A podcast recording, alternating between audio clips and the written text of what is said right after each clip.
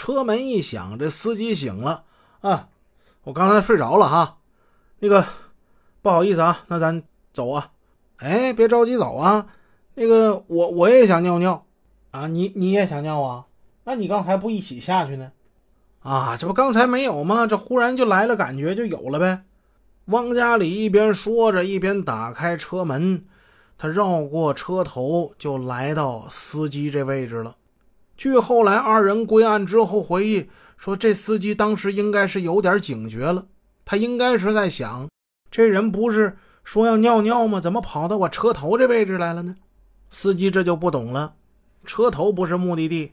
来到你驾驶室外边，把门挡住，这才是他的目的。这你不就跑不了了吗？汪家里在前面一走，这就把司机这目光给吸引到前面了。这司机根本就没明白怎么回事的时候，这后脑勺全让给孙德林了。车内空间狭小，长的棒子呀，真抡不起来。孙德林这棒子呢，不算太长的，横着抡，他猛地抡起了铁棒。劈头盖脸的砸向毫无准备的小猪，啊！啪！这大铁棒一下就抡人太阳穴上了。小猪当时，眼看着他身子一歪，当时应该是给打晕过去了。这一棒打的挺重啊，人已经失去知觉的时候，这手还在抽抽，在抖。孙德林怕这司机不死。他用随身携带的尖刀向小猪的胸部、腹部连刺数下，可怜年纪轻轻的小猪鲜血喷溅，死于非命。目睹了眼前的凶杀惨景，汪家里，他就觉着这裤裆啊一热，哎，又一凉，哎呀，真好啊啊！这一泡尿全没糟践，全尿裤裆子里了。一热他就尿出来了呗，一凉着就风一吹就一凉了呗。哎呀，这个现眼呐！孙德林这个瞧不起他，干点什么？你说你，我他妈平时看你还挺有刚的，你怎么还拉了尿了呢？你还炫四个玩意儿，干掉了司机。两名歹徒将被害人尸体给拖进路边的沟内，然后开始实施计划的第二步了。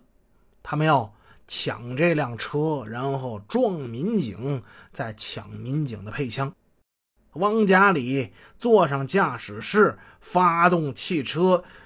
哎哎，那个时候发动汽车不像现在汽车啊，一键启动。那时候拧钥匙。这钥匙怎么拧？他他车怎么怎么他妈不动？那位说这车怎么打不着火了呢？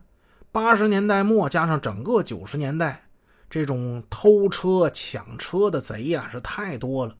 为了应对这种情况呢，这些出租汽车司机啊都会在车上设计一些小机关。这些小机关设计的都很巧妙，只有他们自己知道。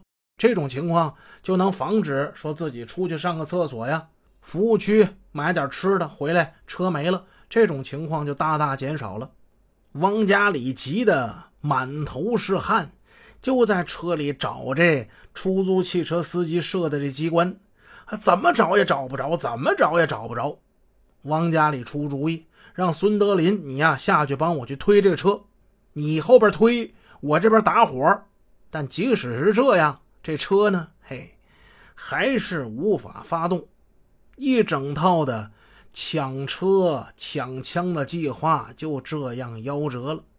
二人这个丧气呀，不得不弃车逃走。这就是十二年前发生在东陵的轰动一时的抚顺出租汽车司机被害案。他揭开了三八系列杀人抢劫血腥案的序幕。一九八七七二七。杀害抚顺汽车司机的案件发生之后，沈阳市公安局局长常竹武、副局长吴宗生、魏浩明等人亲赴现场。通过勘查，他们认定这是一起抢劫杀人案。他们组织了警力进行侦破。公安民警啊，不是算命先生，现有的条件在那个年代是很有限的。他们当时不可能知道，犯罪分子在这起案件之中还隐藏着一整套的犯罪计划以及更加凶残的杀机。